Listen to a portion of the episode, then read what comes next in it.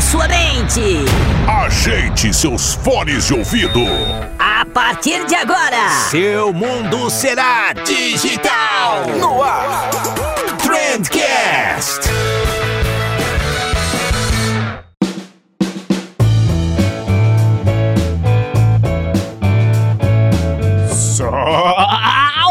Excelentíssimo ouvinte, seja muito bem-vindo ao melhor podcast sobre comunicação e negócios que você já escutou na sua vida. Eu sou o Vinícius Gambetta, esse daqui é o Trendcast e hoje a gente vai falar com uma das pessoas mais especiais. Já passou muita gente especial por aqui, né? Mas hoje a gente vai falar com uma das pessoas mais especiais com quem eu já tive o prazer de conversar aqui nesse podcast. Eu, eu, eu tô muito animado porque nós vamos falar com ninguém menos que Monique Evelyn. Palmas, palmas, palmas, por favor, editor.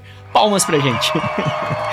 Cara, a Monique é uma super empresária, uma das 500 personalidades mais influentes da América Latina, né? Hoje ela é também uma das mentoras do Self Made Brasil, um programa novo do Sony Channel. Então é isso, gente. É isso. Eu tinha que chamar a Monique aqui para poder entender melhor essa história dela, essa jornada. A história dela é uma história muito bonita e ela manda bem demais. E os astros se alinharam e ela aceitou o convite. Então vocês vão ter aqui um episódio maravilhoso. E vale a pena lembrar que essa delicinha em formato podcastal aqui só tá chegando até os teus ouvidos graças a resultados digitais, né? Nossa parceiraça de longa data. Então acesse aí o portal www.resultadosdigitais.com.br. Tem muito conteúdo da hora lá. Se você é profissional de marketing, você provavelmente já acessou ou já baixou algum material deles em algum momento, né? É, na semana passada a gente gravou um episódio com a galera do RD sobre o RD Summit também, que foi incrível. Então, se você não escutou, vai lá dar o teu play assim que você terminar de escutar esse episódio aqui. Combinado? É só isso. Só isso por hoje mesmo, sem mais recados. Agora sim, editor, sobe aí o som e manda pra cá esse bate-papo que a gente teve com a Monique.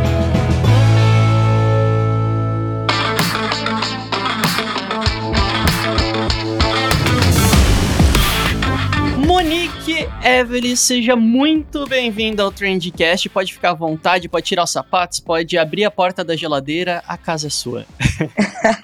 que intimidade. Muito obrigada pelo convite, estou feliz. Assim que é bom.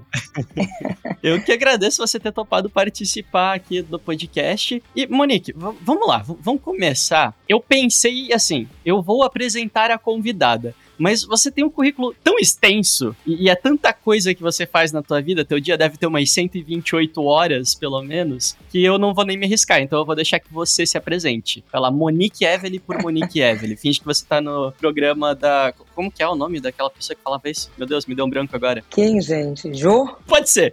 Finge que você tá no programa do Jô. Cada um tem um Jô que merece. Monique Evelyn por Monique Evelyn. Pois é, quando eu, finalmente eu achei que iria pro programa do Jô, ele terminou o programa e agora está em outro plano, né? Mas enfim, eu estou aqui com você, muito feliz também. Eu sou Monique Evelyn, sou de Salvador, adoro falar isso. Adoro também dizer que eu sou Nordeste duas vezes, principalmente porque eu nasci no Nordeste de Maralina e principalmente pelo momento do Brasil onde as pessoas falam besteira da minha região. Então, sou Nordeste duas vezes, filha única de Neuza e Ari, e tenho 11 anos aí fazendo coisas que gosto de fazer, que consigo contratar pessoas e ao mesmo tempo transformar o meu microcosmo através da comunicação, educação, tecnologia. Sou eu. Olha só, que, que chique, meu Deus, fala muito bem ainda por cima, né?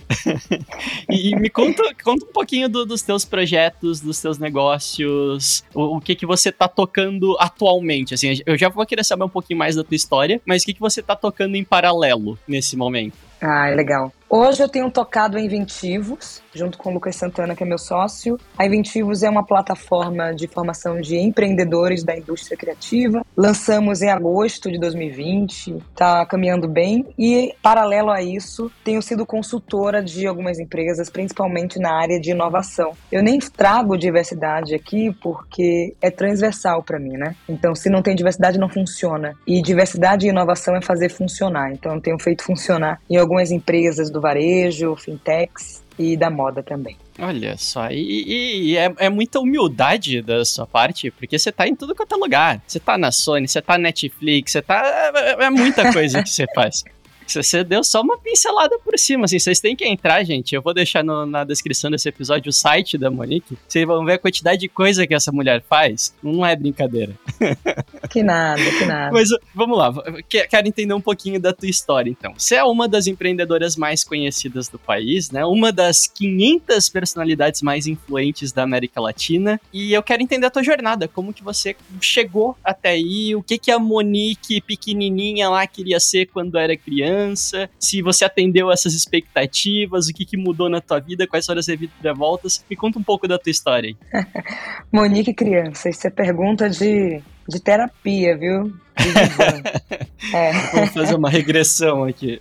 Não, mas é, mas é interessante, assim. Eu tenho algumas hipóteses dos movimentos que me trouxeram até aqui. A primeira é que meus pais sempre me deram direito, assim, à cidade, a possibilidade de exercer o direito à cidade. O que significa isso? Eu nasci na periferia de Salvador, mas não significava que eu ficava exclusivamente na periferia, né? Eu circulava por Salvador. Eu sabia desde sempre onde era, sei lá, o Farol da Barra, o Pelourinho, outros espaços, inclusive ambientes não periféricos, para entender outras realidades. Direito à cultura também, então quando a gente fala de teatro, cinema, eventos, sempre circulei nesses ambientes. Então isso foi importante para entender que existe um mundo além da minha rua, né? Além da rua Marcílio Dias que eu nasci. A segunda hipótese tem a ver com dinheiro. Não tinha dinheiro, mas ainda assim tive educação financeira dentro de casa. Eu ouvia muito esse lugar de não gastar aquilo que não tem. Se você ganha 100, por que você está gastando 200? Não existe. Só que eu tinha 6, 7 anos, lembro muito pouco assim, então não ganhava nada, mas meus pais sempre falavam. E eu fui entendendo que eu não poderia gastar mais daquilo que eu ganho. E sempre foi um ritual. Antes tinha aqueles porquinhos, né? Eu acho que ainda tem. De juntar moeda, querer juntar para depois comprar e não esperar. E não na afobação, na ansiedade de querer comprar a todo custo. Então sempre tive isso dentro de casa. E talvez a terceira hipótese tem um lugar que parece muita besteira que eu vou falar aqui, Vinícius, mas meus pais me deram também a possibilidade de sonhar. Eu sou uma mulher negra, periférica, nordestina. A gente já ouve muita coisa. Quando a gente não ouve no ambiente familiar, e falo coisas aqui, coisas horríveis, né? Tem gente que ouve no ambiente familiar, que bom que eu não ouvi, mas eu ouvi muitas coisas no ambiente escolar. Tanto que eu não tenho memória afetiva, assim, da escola. Não é um lugar que, ai, que legal, como foi. Não é legal, não foi legal, não foi. Racismo o tempo todo, e hoje as pessoas estão falando um pouco mais sobre isso, que bom, né? Mas o lugar de sonhar, eu sempre tive. Eu queria ser professora, por exemplo. Por que eu queria ser professora? Porque tinha um livro chamado Por uma Semente de Paz, que contava a história de uma professora que conseguiu mudar a realidade da periferia que ela ensinava, enfim. E eu falei, gente, então é possível mudar a realidade sendo professora. Enfim, eu tinha oito anos, coloquei isso na cabeça. E os professores falavam que isso era loucura, porque professores ganhavam pouco. Assim, só que eram os meus professores falando isso para mim. Então foi bem frustrante, mas meus pais falavam o tempo todo que poderia ser qualquer coisa. Então tinha esse incentivo, né? De eu estava lendo algum livro, se tivesse, por exemplo, uma cidade que eu não conhecia, sei lá, Rio de Janeiro, que na época eu não conhecia. Aí eu falei, tá bom, então Rio de Janeiro existe e eu posso em algum momento chegar até essa cidade. Se Nova York existe, eu posso em algum momento chegar em Nova York. Eles não prendiam essa possibilidade, sabe? Então, esses movimentos me fizeram chegar até aqui, provavelmente. Provavelmente não, me, fizer, me fizeram chegar até aqui. Fazem parte da sua história. É, e outros têm a ver muito com, com decisões, e muitas decisões difíceis, né? Que a gente tem que tomar, independente, porque a gente nunca sabe a consequência, na real. Se vai dar certo, se vai dar errado, qual o risco disso, por mais que a gente avalie muita coisa, ainda assim a decisão você que tem que tomar para entender se você vai para direita, para esquerda, para o lado, para o outro. E eu tive que tomar. é isso. Não tive muita saída. E você começou ali num, contexto, numa base muito sólida familiar e que às vezes muitas pessoas não têm oportunidade de ter isso, e isso com certeza te ajudou na, nas inúmeras dificuldades ao longo da tua vida. E você foi uma pessoa que começou a empreender muito cedo, né? Eu queria entender como é que foi essa transição de, tipo, eu quero ser professora, e aí você tinha planos para isso, quando você tava ali na adolescência, e quando que veio a primeira oportunidade de empreender e você falou, opa, peraí, por esse caminho aqui pode ser interessante. Como é que foi essa virada na tua vida? Olha, até hoje não deixou de ser educação, sabe? O que pulsa em mim. Quando eu comecei a empreender, eu nem sabia o que era isso, gente. Ninguém ficou me ensinando, tipo, ah, você pode criar um negócio, você pode formatar desse jeito. Queria, queria muito que alguém é, tivesse dito no início. Mas, na verdade, o Desabafo Social, que foi meu primeiro negócio, começou como um grêmio estudantil, né? Não foi intenção criar um negócio de impacto, nada disso. Eu só queria poder trazer pautas que os estudantes do meu colégio, da minha sala, enfim, queriam. Eu estudei no ensino médio, eu estudei em colégio público estadual é, em Salvador e sempre tinha alguns movimentos, enfim. E foi o Grêmio Estudantil. Só que quando eu crio o Grêmio Estudantil, já estava no terceiro ano e a gente ganha em setembro, ou seja, o colégio terminava em novembro. Nem deu tempo de fazer nada. E eu fiquei pensando, tá, o nome é muito forte, desabafo social, né? Já diz também é, eu queria caminhar pela área de educação em direitos humanos, educomunicação. Aí eu falei, tá, então vou fazer isso nas ruas. Comecei né, nas ruas do meu bairro e depois eu entendi, ah, tá bom. Se na rua tá funcionando, imagina se tiver um espaço. Imagina se eu tiver mais pessoas. Imagina se eu explicar os serviços que a gente pode prestar. Então foi muito intuitivo, até que dois, três anos depois eu entendi que não dava para ser mais intuitivo, tinha que ser intencional, né? Agora eu sei um pouquinho do que eu tô fazendo, não é brincadeira, não é só o Grêmio Estudantil, e agora eu vou procurar saber o que é isso, né?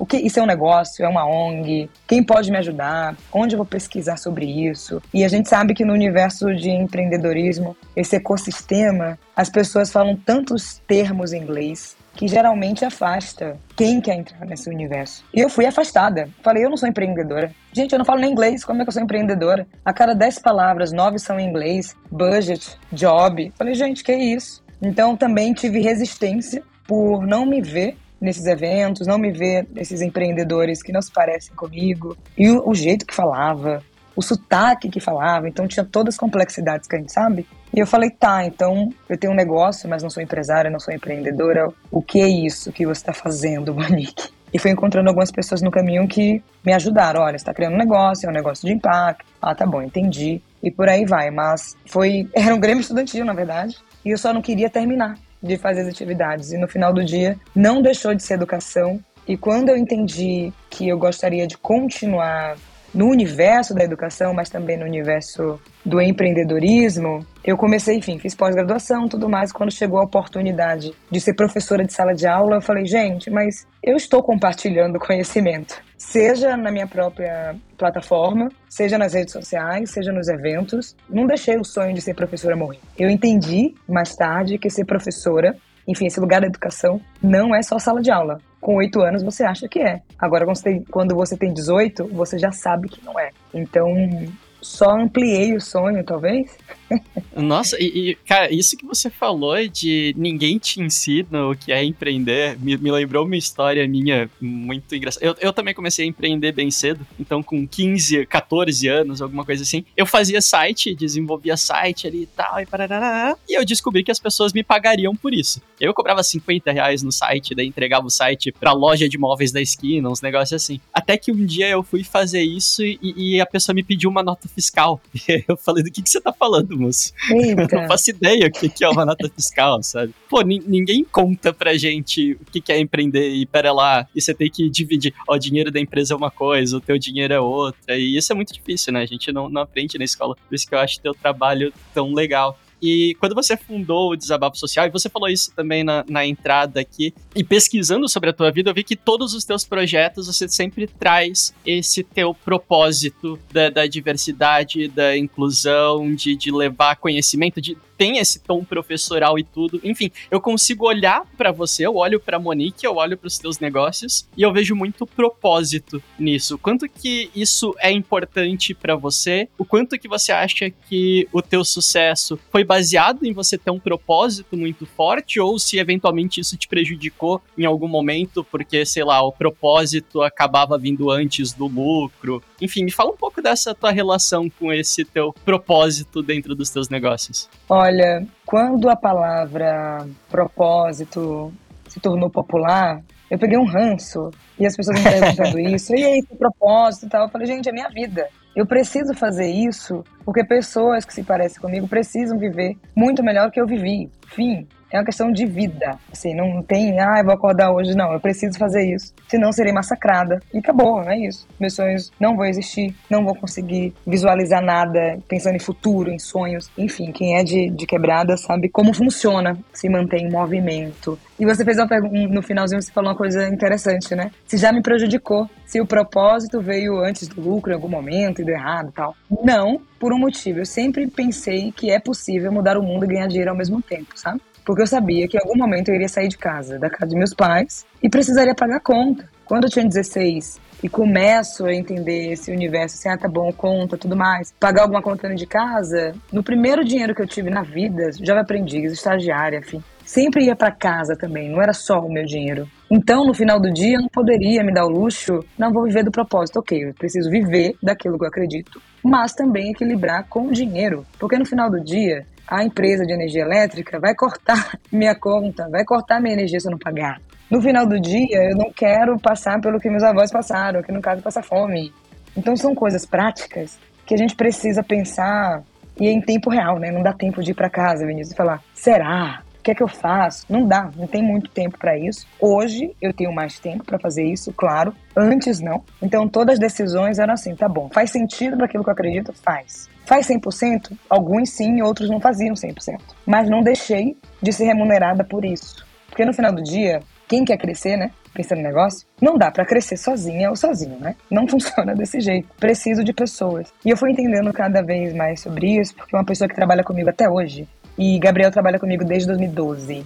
Ele falou uma vez assim que iria parar de fazer as atividades porque a remuneração não estava boa o suficiente e ele precisaria trabalhar de telemarketing. Aí eu falei, eu vou ter que dar um jeito de conseguir mais dinheiro para Gabriel, que se formou, estava se formando, enfim, ia se formar em psicologia, não fosse para telemarketing. Ele continuasse fazendo o que ele estava estudando. E comigo, área de educação, parte socioemocional, enfim, era o trabalho que ele amava fazer. Então não posso não pensar em dinheiro quando eu ouço coisas assim. A pessoa vai pro telemarketing porque precisa de dinheiro. E, e, querendo ou não, é isso que acaba te dando voz, né? Eu acho que as pessoas só vão te ouvir quando você consegue estar tá numa posição social onde você conseguir um determinado sucesso, qualquer coisa do tipo. Aí sim você vai poder impactar muito mais pessoas, né? A gente conversou aqui com o Felipe Silva, preto periférico, e ele ganhou um prêmio no Festival de Cannes, que é um dos maiores festivais. Sim, da agência Gana, né? Isso. E, e, aí ele ganhou esse prêmio e ele falou: Cara, eu tive que ganhar um prêmio em Cannes para que as pessoas pudessem levar as minhas opiniões a sério dentro da agência, sabe?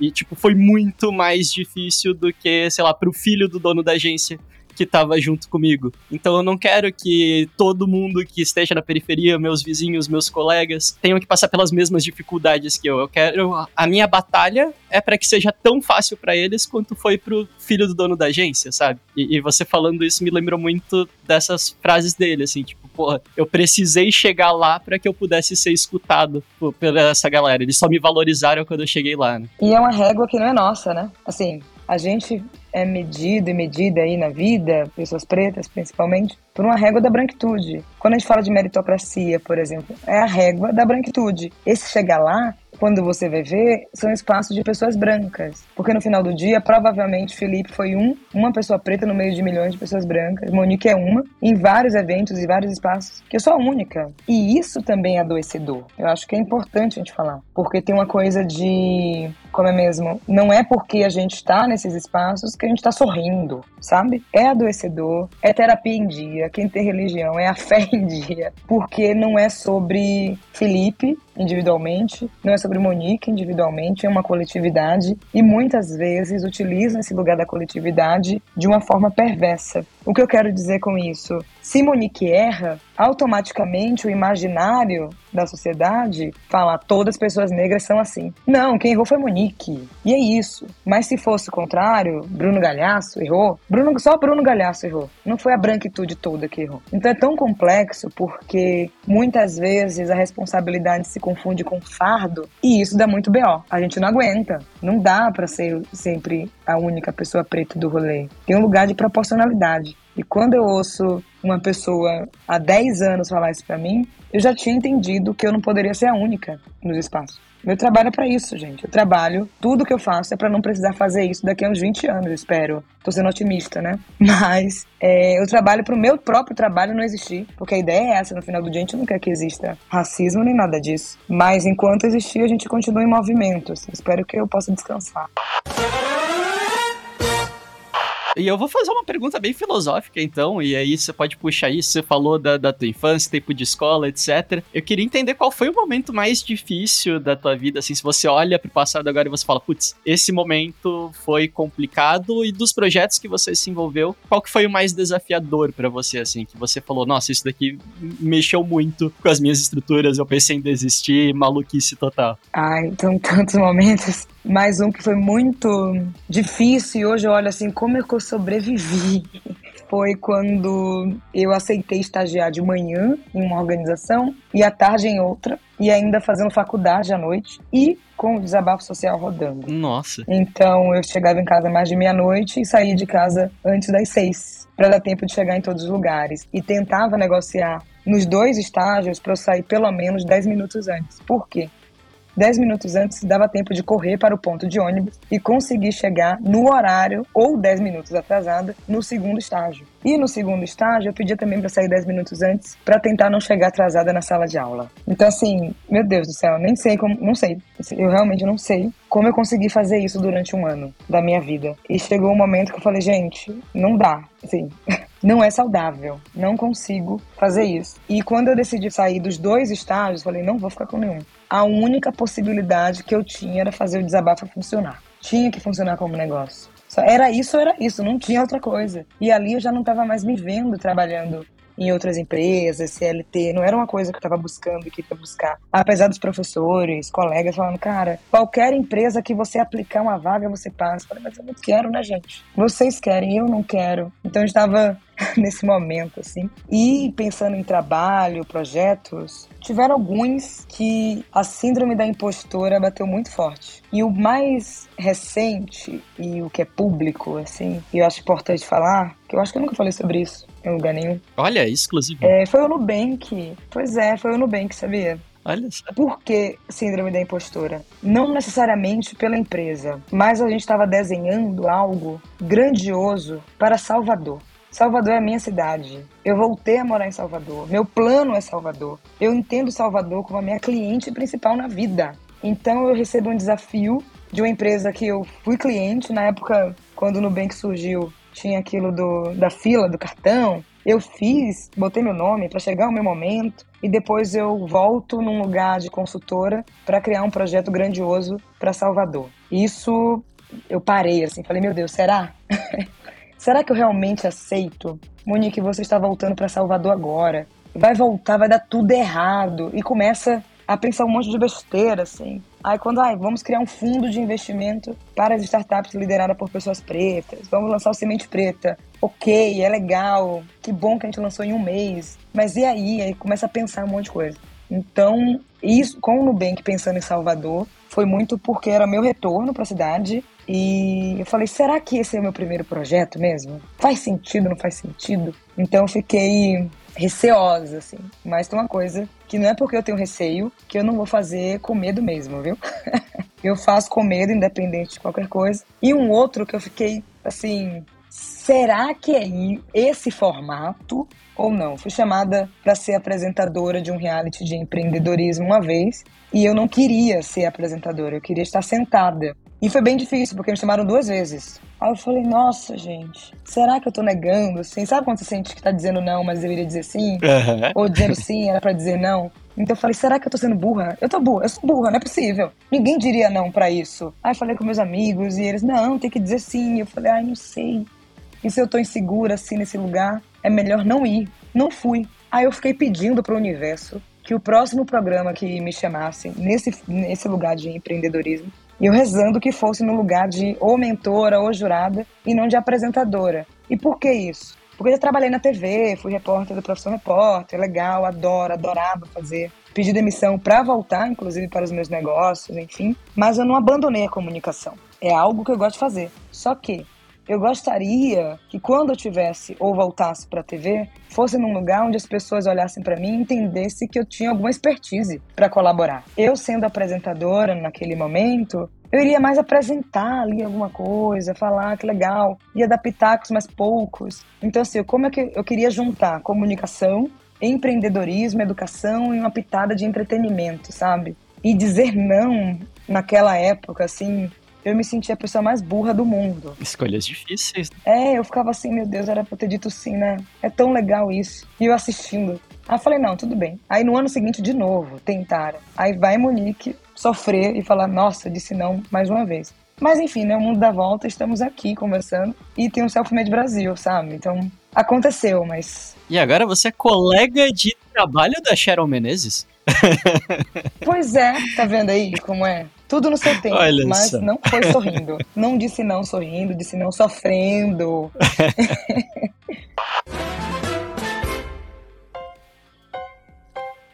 já quero falar um pouquinho desse, desse papo aí, mas eu acho que tem a ver, inclusive, porque ultimamente a gente viu muitos programas de empreendedores aparecendo e tal. E muitas vezes eu sinto que existe uma glamorização do, do empreendedorismo, né? Tipo, tipo, nossa, olha só, e a galera vai lá e trabalha enquanto eles dormem, e todo mundo é rico, e todo mundo recebe investimentos milionários. E eu acho que você vai concordar comigo que talvez exista um desprendimento grande da realidade quando as pessoas pessoas criam essa idealização ali, né? Porque no Brasil real, a verdade é que, cara, metade das empresas, as, as pessoas criam empresas por necessidade, não necessariamente por oportunidade, né? O que, que você acha que falta pra gente mudar essa realidade? Se você observa isso também no teu dia a dia, dentro dos seus projetos, se realmente existe essa glamorização exacerbada do empreendedorismo? Ah, existe, existe muito. Falta a gente descentralizar as vozes, né? Assim, porque não dá para ser uma única narrativa. Além de descentralizar as vozes, o dinheiro também. A maior parte dos investimentos em Fluvial Brasil fica no Sudeste. Sudeste, vamos ler como São Paulo. Então também fica difícil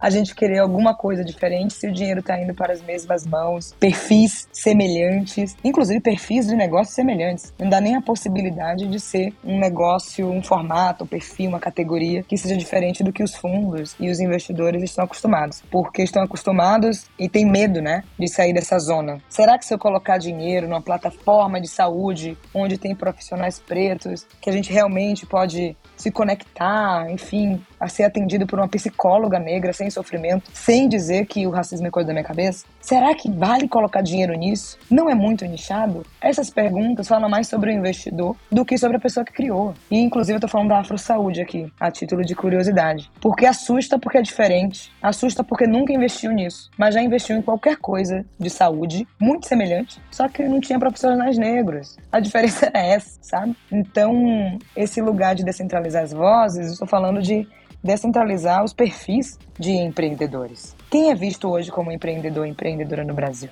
Essa é uma pergunta importante, porque até, sei quatro anos, foi muita briga.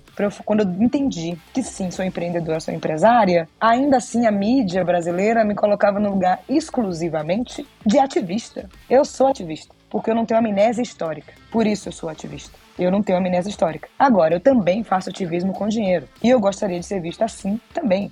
Eu sou empresária, eu sou empreendedora. Então, quando a gente coloca os títulos nas matérias, televisão, revistas de negócios, empreendedorismo e tudo mais, a gente sabe que quando é uma pessoa branca, é o CEO, é o empresário, é o empreendedor. Quando é uma pessoa preta, sobretudo mulher, é ativista, é empreendedora social. Não que seja errado ser empreendedora social. Eu sou, inclusive, também. Mas tem um lugar que não me perguntam antes de escrever uma coisa dessa. Como que você quer ser identificada? Não chega essa pergunta. Hoje tem chegado mais, que bom, né? Mas tem um lugar de se, por exemplo. Várias matérias têm assim, né? Quando é o lugar de uma pessoa negra, por exemplo, precisa ser destacada a palavra negro ou a palavra preto ou preta, né? Monique Evelyn, ativista preta, ativista negra, sempre vai destacar. Mas ninguém coloca fulano, CEO branco, conseguiu uma rodada de investimento. Por quê? Se considera universal. Quem não é branco no Brasil é a diversidade.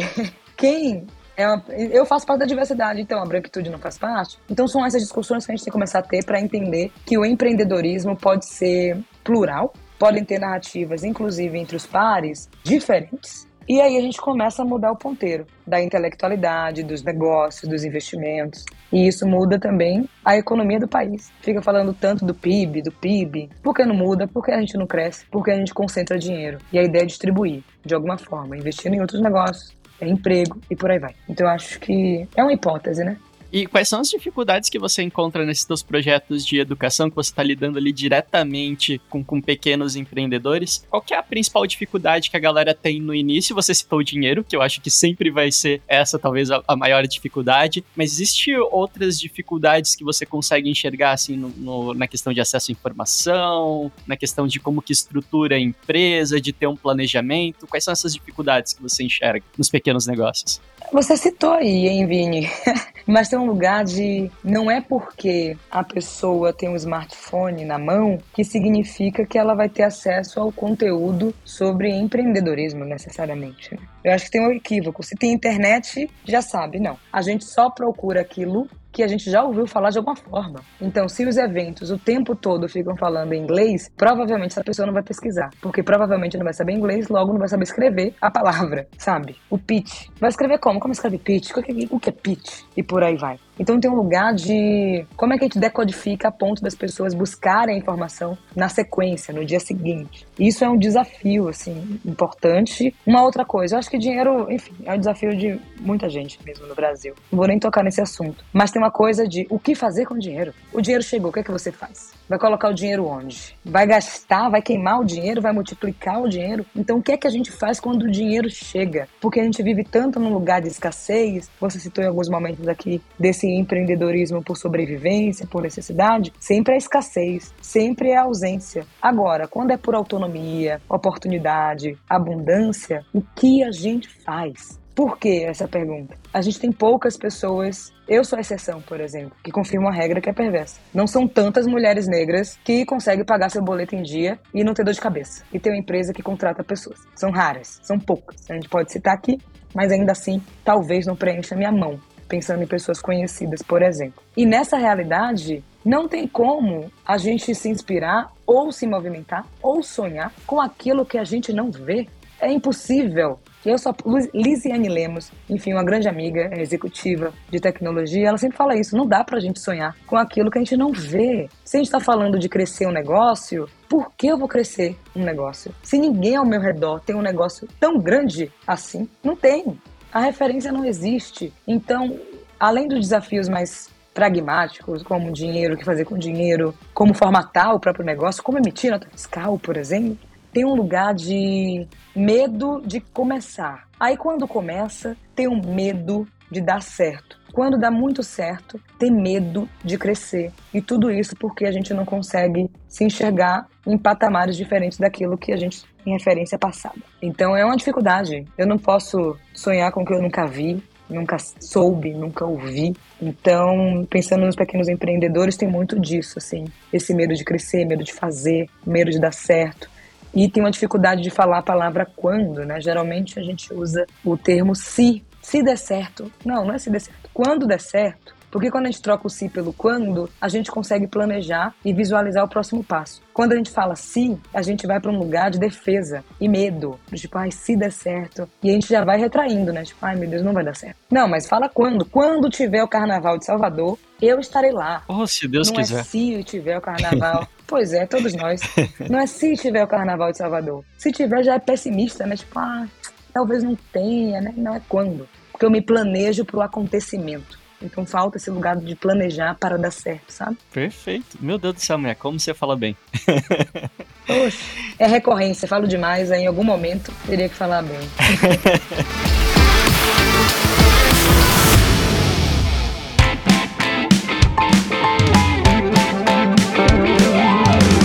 Vamos falar então desse mais novo projeto aí, então, o programa novo do Sony Channel, o Self-Made. E explica para quem não, não ouviu falar do programa ainda, o que, que é esse programa e qual que é o teu papel nele. Legal, Self-Made Brasil é o melhor e maior programa de empreendedorismo da América Latina. Ah, tô brincando, gente. Mas é, eu adorei o pitch, é um formato... tá sensacional.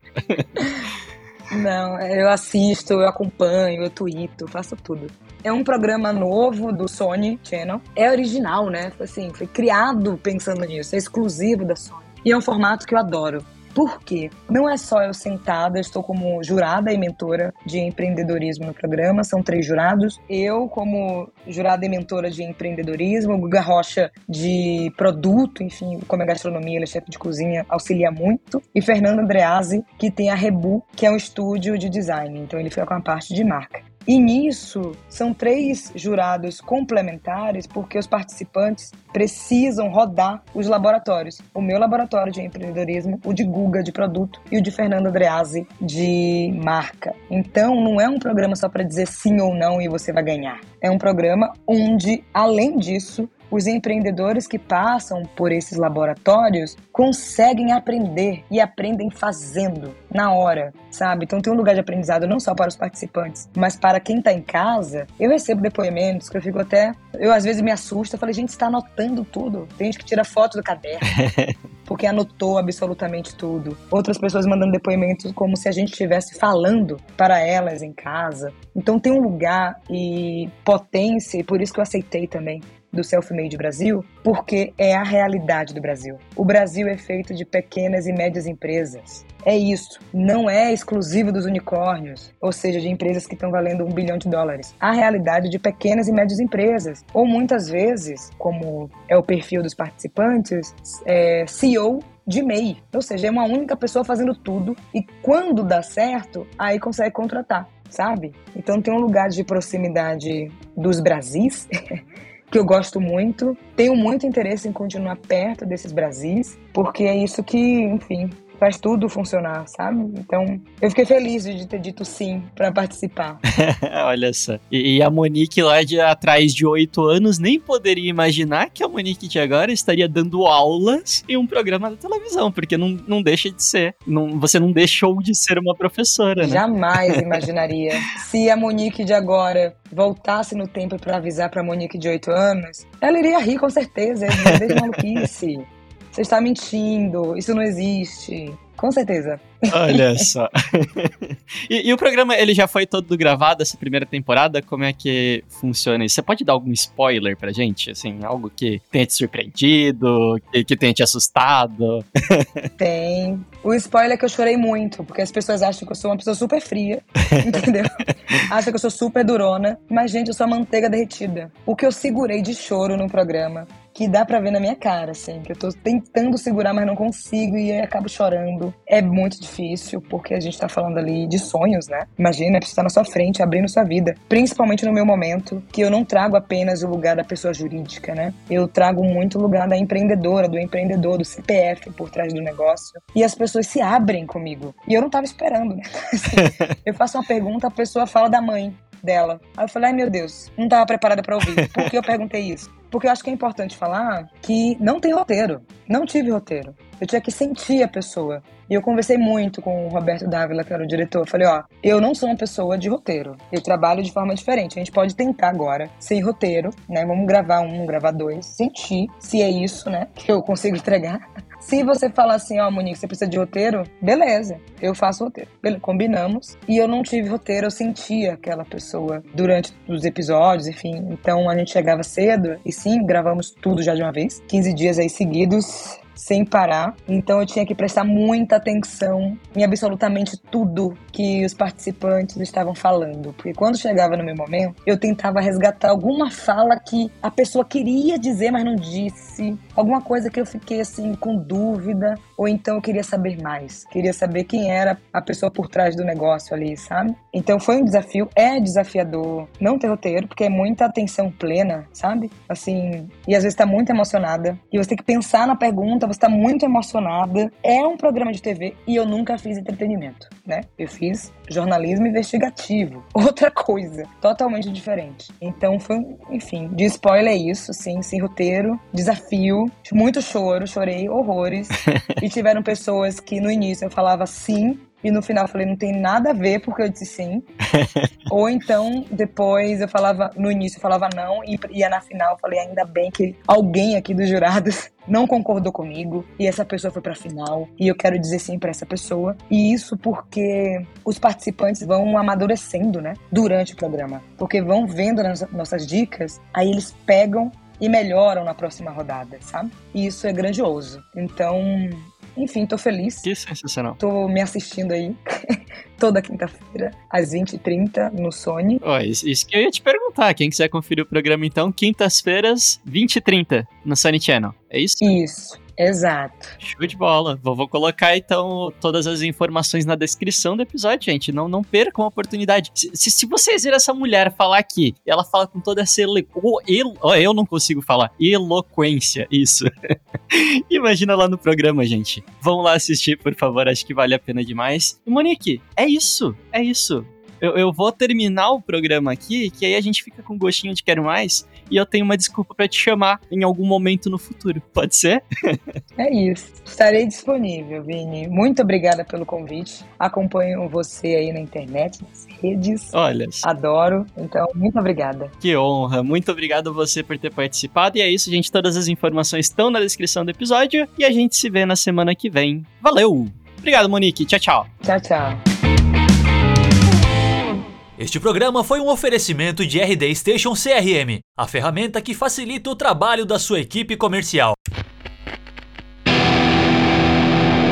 Trendcast, uma produção da agência de bolso, edição BZT.